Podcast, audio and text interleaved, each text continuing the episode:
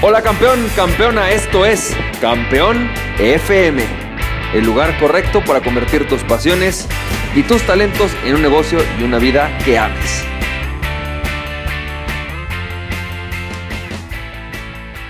Hola, ¿qué tal? ¿Cómo estás, campeón, campeona? ¿Cómo te va? Yo soy Francisco Campoy y bienvenido al episodio número 35 de Campeón FM. Y bueno, hoy fíjate, campeón, campeona, que para hacer una variación, para variarle, como dicen por ahí, voy a, voy a hacer un, en, esto, en esta nueva sección del, del podcast, eh, quiero hacer una, una, cosa loca, una cosa diferente que de lo que había hecho antes.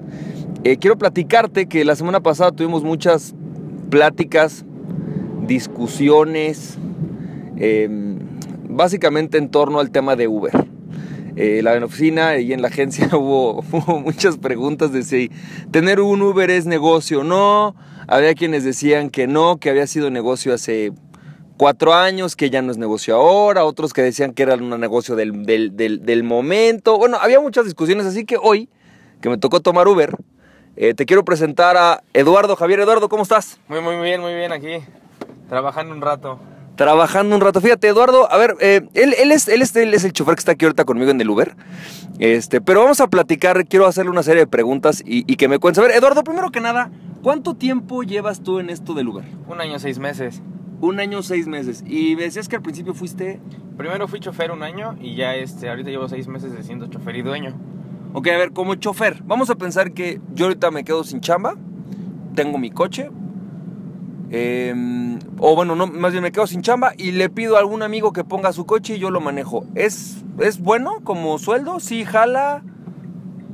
Mm, sí, pero sería sacrificarte más de 13 horas al día. O sea, para que jale 13 horas al día. Sí, para que tengas un ingreso por lo menos sustancial serían 13 horas diarias. O sea, si yo agarro y te digo, ay, güey, quiero 8 horas, no hay manera. Ponle tú que te llevarías a la semana 2 mil pesos. O sea, no, no es un sueldo. No es un buen sueldo. Ok, a partir de 13 horas, Te puedes llevar hasta 4 a la semana. entonces ya empieza a ser un buen sueldo. Ya Como empieza a ser algo, o sea, ya está chido. ¿Sí?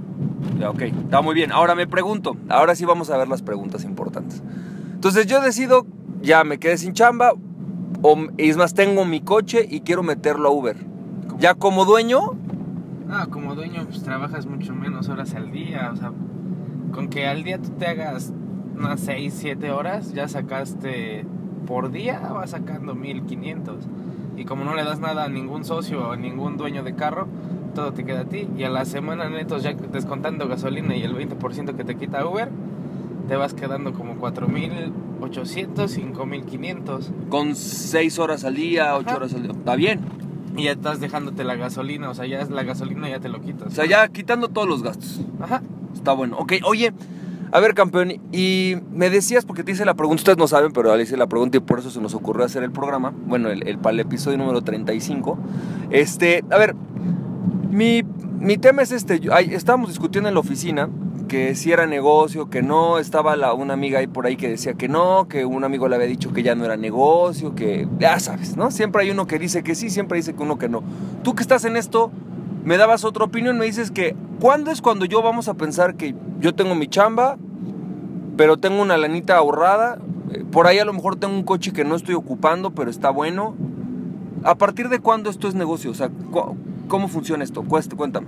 Por ejemplo, si tú no, pues, obviamente, ¿no? Si tú tienes chamba, pues no vas a poder trabajar el, ta- el taxi, Obvio, ¿no? obviamente. Ajá.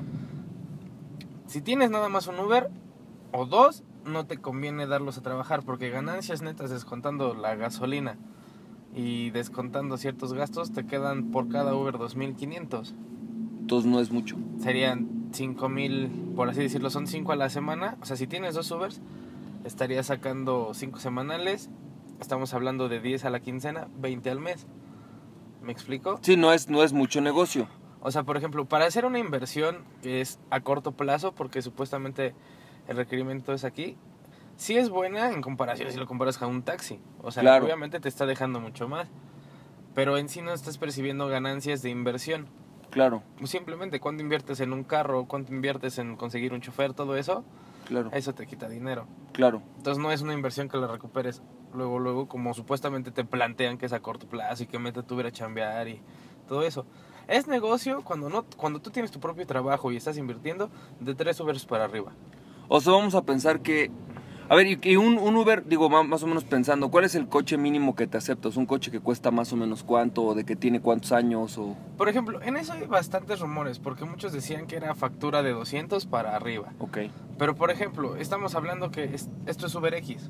Ujú, O sea, este actitud no vale 200. Ok, Los aveos que ves, ni siquiera los de lujo valen 200, valen 180 y tantos. ok. Entonces, Uber te está aceptando carros de a partir de desde 130 mil, facturados con 140 Ok. para arriba. O sea, ya sea de una actitud, por ejemplo, este es 2015. ¿Y pueden ser seminuevos? Sí. O sea, no tienes que comprarlo de agencia. Este fue comprado de segunda mano.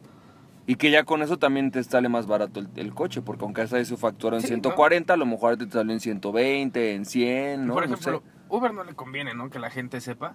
Ok, Porque va a decir, ah, no, pues es que ya me están metiendo carros de segunda mano. Pero realmente lo que más le importa a Uber es que la factura diga el precio, que cuando ellos te tomen las fotos tu carro no tenga golpes. O sea, ya si tu chofer lo golpea en el entorno, pero ya tu carro ya está registrado, pues ya no hay problema, porque Uber ya no te lo vuelve a revisar. claro. Ah, está bueno eso. Sí, te digo, o sea, nada más es eso, la certificación de tu carro, darse de alta en el SAT para pagar impuestos, que todo lo deduces de la gasolina y el TAG, eso es importante. Claro. Oye, y a ver, entonces vamos a pensar, ya, yo llego, eh, tengo, vamos a pensar que tengo una lana ahorrada, que digo, híjole, güey, no sé qué hacer con ella, y digo, bueno, va, voy a poner dos, dos cochecitos, ¿no? O sea, me conviene más poner dos coches Uber X que poner uno, uno chido, ¿no? Que poner uno bueno, que hagamos Sí, uno no, grande. Si estamos hablando de que quieres poner un Black, Ok, el carro mínimo que te aceptan es un Passat. y sí está caro. Ya es O sea, más caro. es Sí, ya. Factura más de 200. Sí, sí, claro. Entonces, por ejemplo, en ese tipo de inversiones no te UberX es más pedido por lo mismo de que la tarifa es más, Más barata, barata. que un taxi. Lo piden. Y lo que te conviene en este sentido es todas las tarifas dinámicas que puedes llegar a generar. Si lo manejas tú, los manejan tus choferes. Claro. Porque eso te levanta. Porque hay tarifas Como la que me dinámicas- cobraron a mí ahorita. Por ¿no? ejemplo, sí, esa claro. tarifa dinámica igual es más cara que la de un Black. Claro, O sea, tú no sabes que el viaje igual te iba a salir más caro en esto que en un Black. claro. Es la ventaja y desventaja de UberX. O sea, que te puede salir bastante barato. Pero también te puede salir más caro en las horas pico. Exactamente. Está bueno. Ok, a ver, y vamos a nada más para plantear algún, por si alguien de los que se me está escuchando dice, oye, pues sí tengo una lana, vamos a pensar, a lo mejor tengo 200, 300 mil pesos en el banco, los puedo invertir, con eso ya pongo dos, pon tú, aunque no es el gran negocio, pero ya está empezando a ponerse, ¿no? Ya puedo ponerlo, por ahí puedo pedir un crédito para pedir el tercero, ¿no? Exacto. Y se va pagando solo. y se va pagando solo. Ahora, eh, ¿cuál es el procedimiento para poner mi, mi taxi en, bueno, mi coche en un Uber? Primero, te piden ciertos requisitos. Como chofer, te piden los mismos que como para ser socio. Carta de antecedentes no penales, te piden comprobante de domicilio. Para ser socio tienes que estar dado de alta en el SAT, Ok. todo ese tipo de cuestiones. Ya que te diste de alta en el SAT, ya que tienes todos los demás documentos, que es el IFE y bla, bla, bla, bla, bla, vas a Uber, vas a las oficinas de Uber o te metes a Uber Truths, a Black Tourist. Ok. Te metes a Black Tourist, ya dices, este, yo quiero certificarme como, y dice chofer socio, ya te metes a certificarte como socio. Dependiendo, porque las locaciones las han cambiado. Antes era primero que en Santa Fe, después te mandaban a Reforma, ya te están mandando Polanco. O sea, como Ok. que no están estáticos en un solo lugar. Sí, pues están empezando y andan buscando oficina, ¿no? Exacto. Entonces, este, pues tú te metes a la página, ya te certificas y ellos te dicen, ah, pues tienes que llevar tus documentos a tal lado. O sea, ya vas, los presentas y todo. Y ya te hacen una serie de pruebas. O sea, te hacen como exámenes de conocimientos pues, psicométricos para ver si eres apto no para ser socio con ellos y todo eso. A ver si eres muy neurótico, ¿no? Ajá. A ver si no por ahí de repente te pones loco cuando uno te habla medio feo. Pero cuando eres socio es Ok. Rapidísimo. facilísimo. Sí, cuando vas para ser socio, con que presentes tu carro, con que tu carro no tenga ningún golpe, que requiera todos los requisitos que te piden ellos, ya entraste. Está chido. ya estás así del otro lado como socio. No es tan difícil. Muchos te lo ponen así porque dicen, ah, no, es que ya hay muchos, este, el negocio se va a acabar. Pero pues realmente no, o sea, Uber apenas está empezando. De como estaba hace dos años a como está ahorita, la demanda subió al doble. Claro. Entonces, solo con eso ya la tienes de ganar. Está re bueno. Muy bien, me gusta. Y no está tan complicado el proceso. ¿Cómo cuánto tiempo me tardo? Vamos a pensar que yo ahorita decido que quiero poner mi, mi, mi Uber. ¿Cómo cuánto tiempo tú crees que ya pudiera estar activo uno? En dos días ya, estás ya está tu carro para trabajar. Wow. Ahora aquí el problema es el chofer. Claro, ahí te puedes tardar un mes en encontrarlo, ¿no? En encontrar uno que se pueda certificar, que dé el ancho. Hay muchos choferes certificados, pero el problema es que donde se certificaron muchas veces son como lugares que venden su certificación. Uf. Entonces, esas personas que venden la certificación de sus choferes, pues este, tienen como, por así decirlo, un control, por lo menos por ocho meses, de que lo que hace el chofer y con quién está, si está con el socio que ellos le mandaron o no. Porque para ellos ese vale cuatro mil por socio en esos ocho meses. Y en esos ocho meses se cambia con ocho socios, pues cada socio le tiene que dar cuatro mil. Ah, ¿en serio? Ajá. Ah, no, pues está cañón, es negocio para ellos. Bastante. Ellos nada más se dedican, ellos se la pintan como certificación gratis y eso. Al chofer no se la cobran, se la cobran al socio. O sea, en otras palabras, está más, está mejor negocio hacer la certifi o sea, hacer un certificador de Uber. Exactamente, o sea, y esta- Está bueno. Y hoy por hoy ser chofer de Uber es súper fácil. Muchos se espantan porque dicen que les hacen que el examen toxicológico, que el psicométrico. Sí te los hacen el toxicológico, pero ya te los hace el socio, no te lo hace Black Truth ya. Y Claro. tampoco ya te hace el examen de ubicación del mapa que la mayoría reprobaba.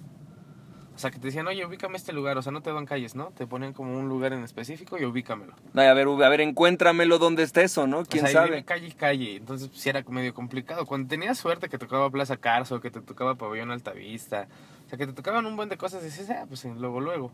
Pero cuando te tocaba uno difícil, sí, no, no podías. Órale. Ah, no, pues está cañón. Oye, pues muchas gracias, mi querido Eduardo. Te agradezco enormemente y bueno, pues eh, la verdad muchas, muchas gracias por esta breve entrevista en donde yo creo que a muchos nos, nos orientas y nos das una idea de lo que no te dicen de Uber desde la parte de atrás, ¿no? Tú que ya lo estás viviendo tanto como dueño, como chofer, que lo has pasado y que yo sé que te va a ir muy bien. Muchas, muchas gracias por esta, por concederme estos minutos de tu tiempo. No, ¿de qué? Para eso estamos. Digo, el chiste es ayudarnos entre nosotros. Así ¿Para es. qué ocultar cosas, no? Así es. Pues muchas gracias, campeón. De nada. Que de tengas nada. mucho éxito y nos estamos viendo. Gracias. Y recuerda, campeón, campeona, que aquella persona que se conoce a sí mismo es invencible. Conócete a ti mismo y nada ni nadie podrá detenerte. Emprende tu pasión. Así que, campeón, campeona, nos estamos viendo para el siguiente episodio y que tengas mucho éxito. Bye bye.